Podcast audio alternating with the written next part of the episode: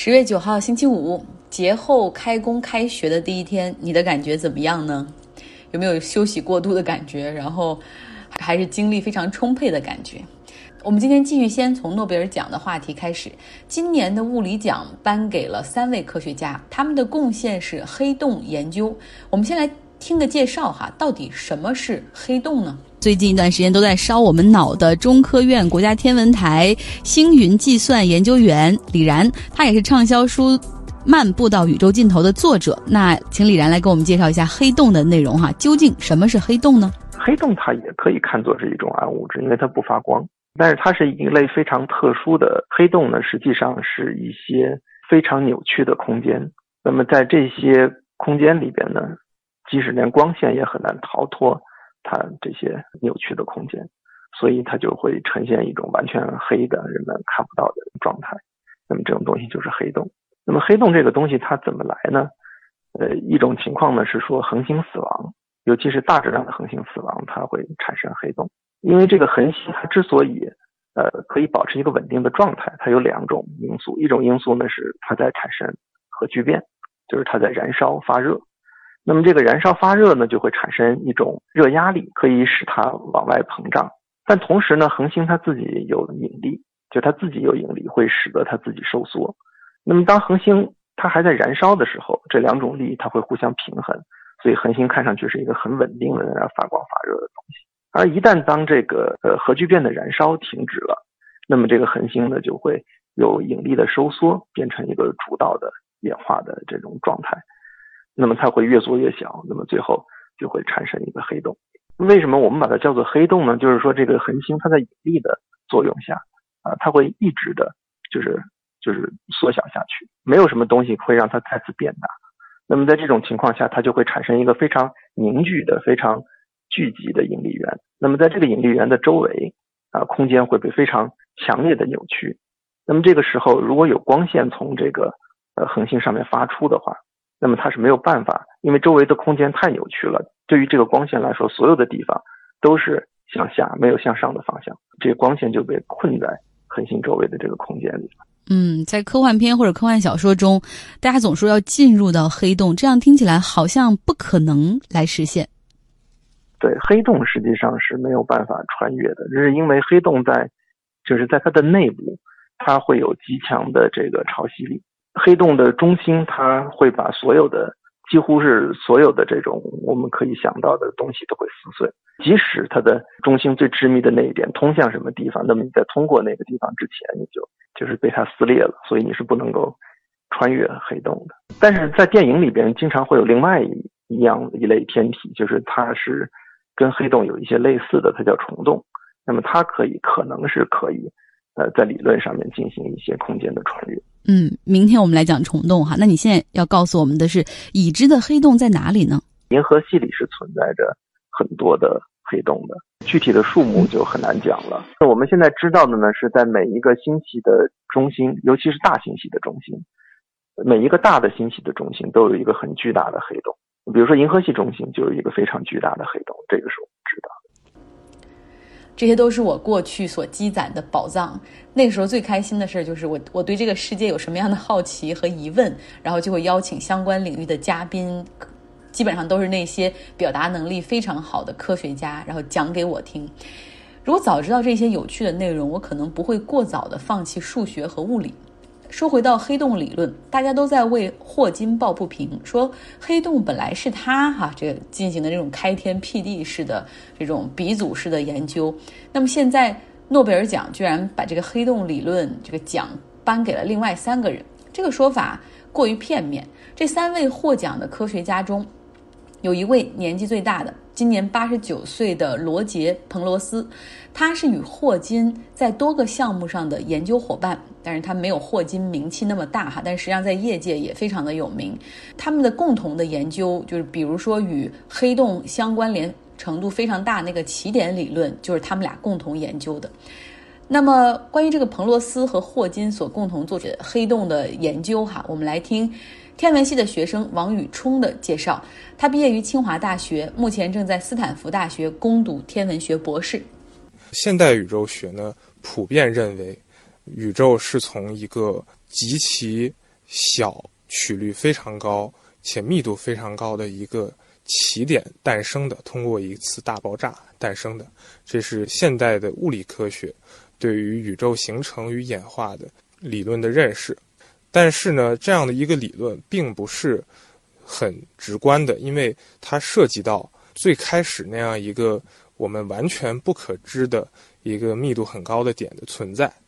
而这样一个点的存在，一开始被大家是不能够接受的，因为从数学上，这样一个点是完全不可知的，里面的所有信息都是所谓简并的，因为相当于说所有的物理定律在那一个点都去失效了。一开始呢，大爆炸是在上世纪四十年代左右被加莫夫这位科学家提出来。然后呢，就说宇宙其实可能是有一个起始和开端，并不是像牛顿的这种绝对时空观一样，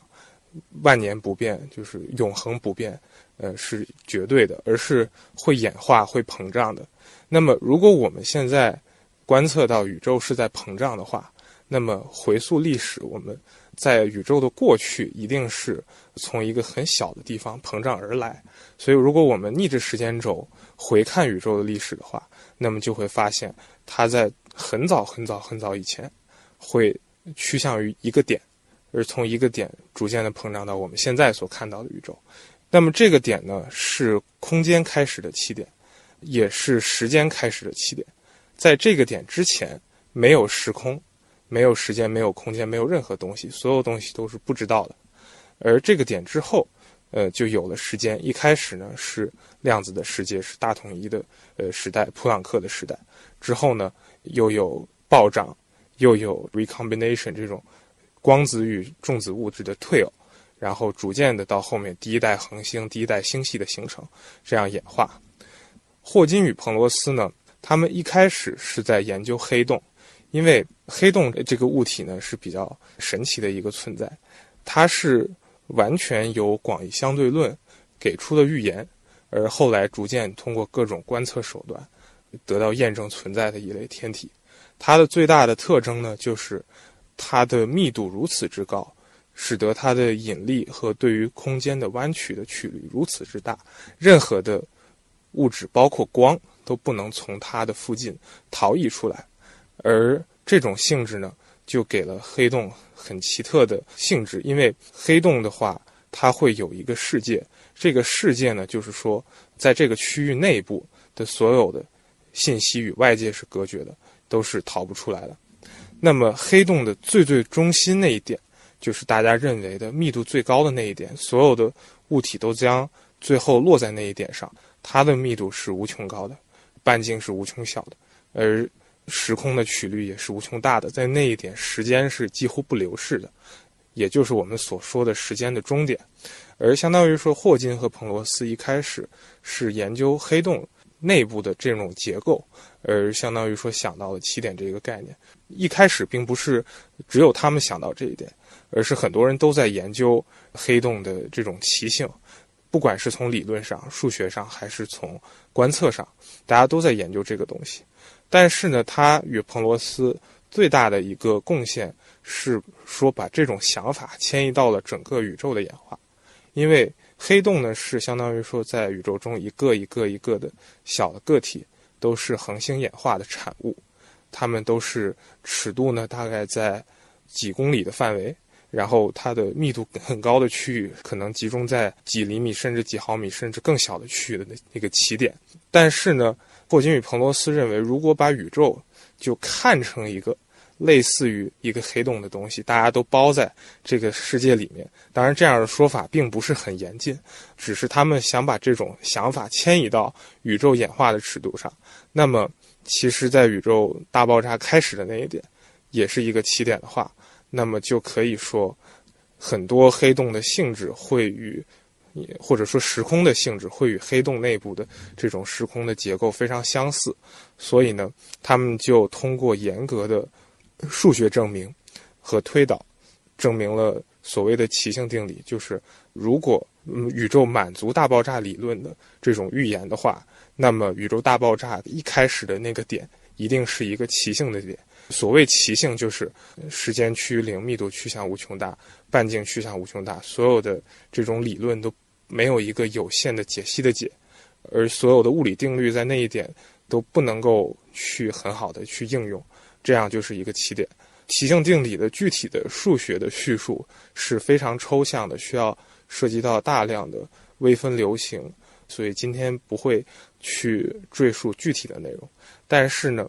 给大家的一个基本的印象就是，奇性定理是很理论、很数学，而且是很有一种很宏大的想法，去把黑洞的这样一个奇性应用到整个宇宙的尺度，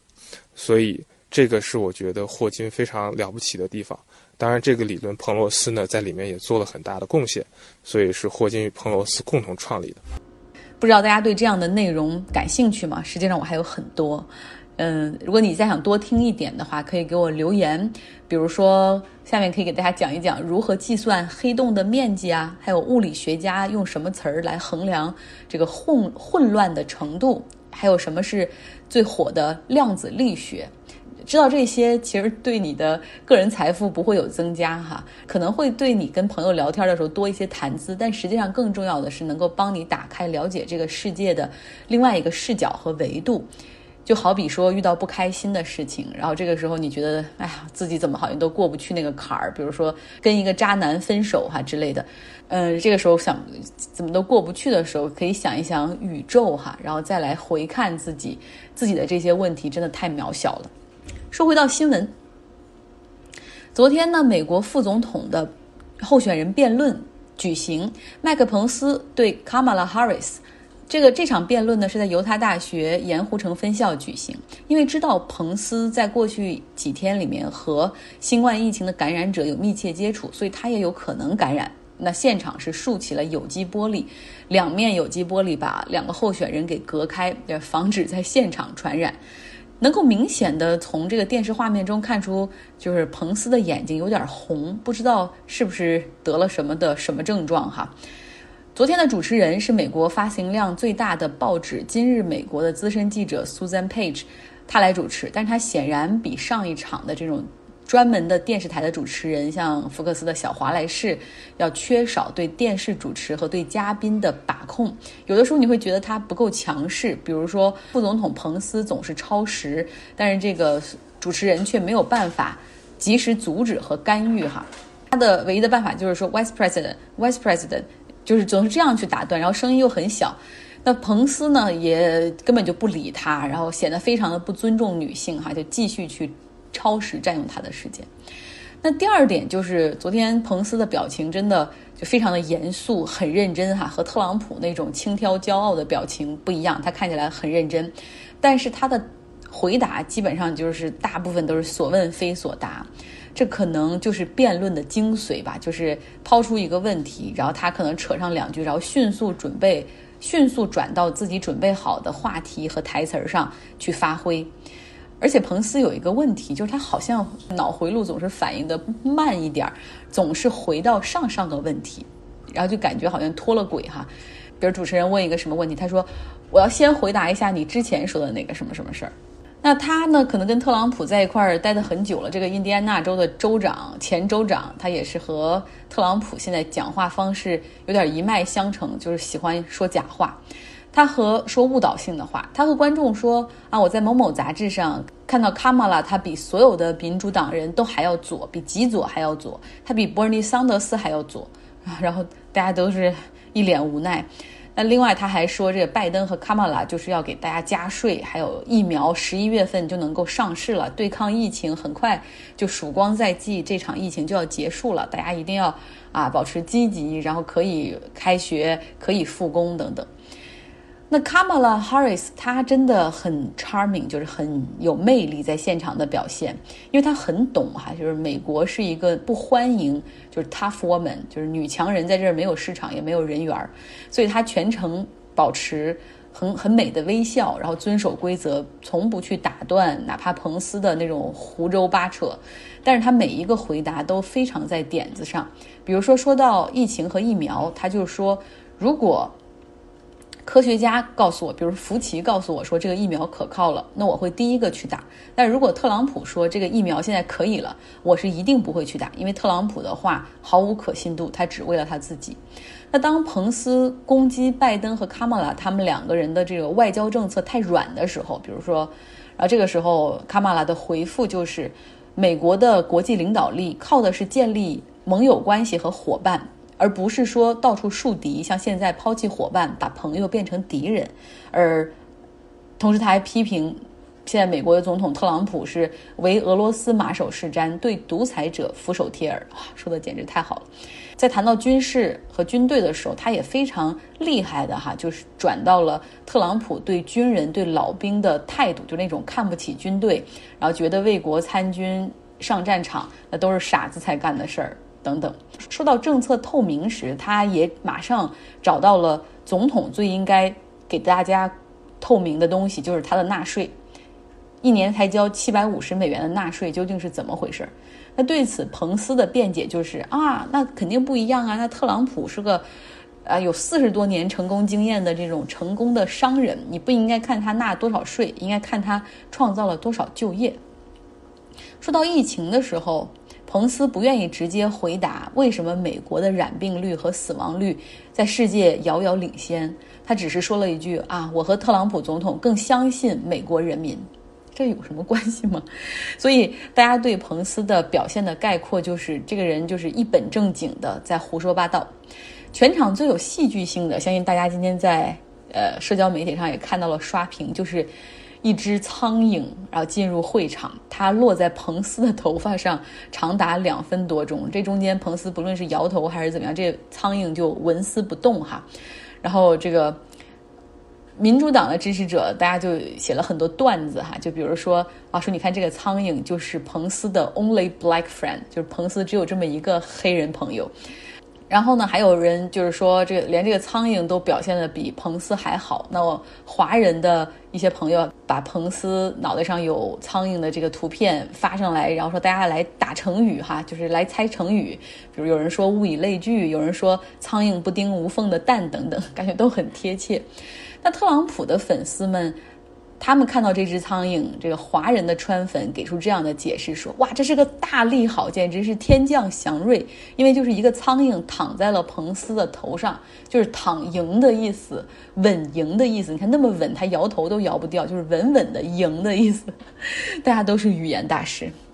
拜登的团队很聪明，马上就开始做起了这个苍蝇拍儿的生意，然后在他们的。”筹款网站上开始卖上了苍蝇拍儿，价格十美元一个，然后迅速的售罄哈，估计是筹了不少钱。那么看这个辩论的时候，还有一点就是，你能看到彭斯他真的经常去打断卡马拉的时间，卡马拉非常的淡定，就是说，Vice President，I'm speaking，I'm speaking，副总统，我现在在说话，让我说完。大家可以观察一下，其实，在我们的生活中，在职场或者开会的时候，女性的发言经常会被男性就是无意识的打断。通常女性就会更尊重别人的时间和空间，而且女性还特别喜欢道歉。有时候经常会以道歉或者是贬低自己的方式来开始一个对话，比如说，可能在公司的会上要说什么的时候啊，说这个对这个我可能不是技术的专家，但是我有一些什么样的意见，或者对这个我可能懂得不多，但是我怎么怎么样。其实我们真的应该学习更加强势和更加自信，学习卡马拉。我今天也传了一个视频哈，呃，在微信公号张奥同学上，大家可以看一下如何讲话更有力度、掷地有声，同时又不失礼貌、温柔和微笑。那根据美国的选举日程，副总统的辩论就此一场，哎，应该再来几场，真的还没看够呢。按计划呢，总统的候选人的辩论还会有一场，那就是拜登对特朗普。那辩论的组织方现在鉴于特朗普总统已经感染了疫情，而至少要。八天到十二天吧，他才能够测试一下，看他没有阳性或者对其他人不会有传染力。所以他们建议说，第二场辩论会不要搞真人了，就大家线上啊 virtual 来开，然后可以比如说大屏幕上，然后会找一些其他的观众哈，你可以看到观众也是通过屏幕的方式，等于说还是有这种互动和现场的感觉。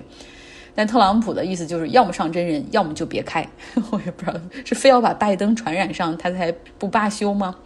白宫的医生说了哈，说这个总统现在完全可以返回公众集会了，他已经很安全了。呃，本周六就可以，但是他并没有说目前特朗普 COVID-19 的检测是阳性还是阴性。对你可能自己没有症状了，但是你可能还是阳性啊，这时候就就是一个超级感染者。那么今天参议院共和党的领袖 Mitch McConnell。在他肯塔基州接受采访的时候，说了这样的话。他说：“其实我对白宫的疫情管控也很担忧。他今年已经七十八岁了嘛，然后之前也是有其他的慢性病哈，然后他可不想因为这个 COVID-19 而送命。他说他从今年八月六号之后就再也没有去过白宫，因为看到白宫里面简直了，就是。”对疫情毫不在乎，毫无管控。白宫的工作人员，尤其是特朗普的和他的幕僚们、亲密的幕僚们都不戴口罩，而且这些幕僚们的工作人员也不戴口罩。这这就是为什么现在白宫变成了可能全世界 最危险的地方。好啦，今天的节目就到这儿，我继续休息周末。然后大家，我知道周六还要再上班一天，不过我相信这两天的烧脑的内容可以反复听一下。If you like，如果你愿意的话，这两天是讲美国的内容多了一点哈。不过从下周一开始，我们还是会更多的关注一下其他的国家的事情，尤其是阿塞拜疆和亚美尼亚。好了，今天的节目就是这样，大家周五愉快。